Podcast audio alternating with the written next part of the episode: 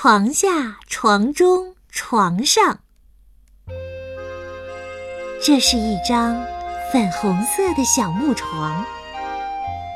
床上是小饼干睡的，床下是小猫睡的，床中也就是中间的夹层是小老鼠睡的。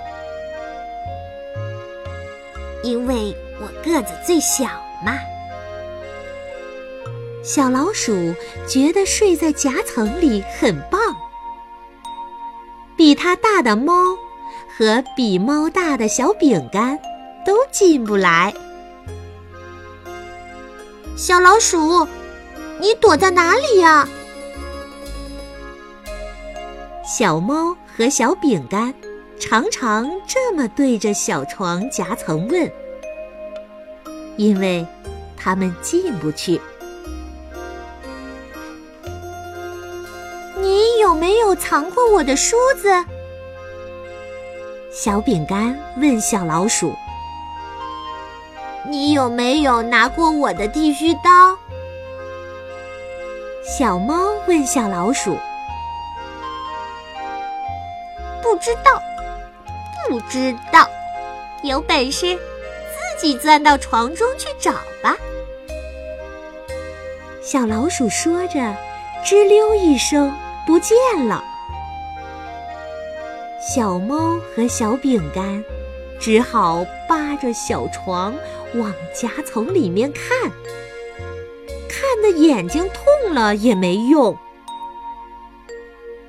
最后，他们只好同意，让小老鼠第一个挑选今天的早饭，他才爬到夹层里去，把那些东西拿出来还给他们。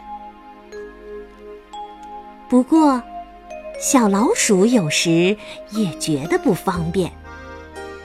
比如，买了大面包或大苹果，它就没法把它们藏进床中，留着自己慢慢吃了。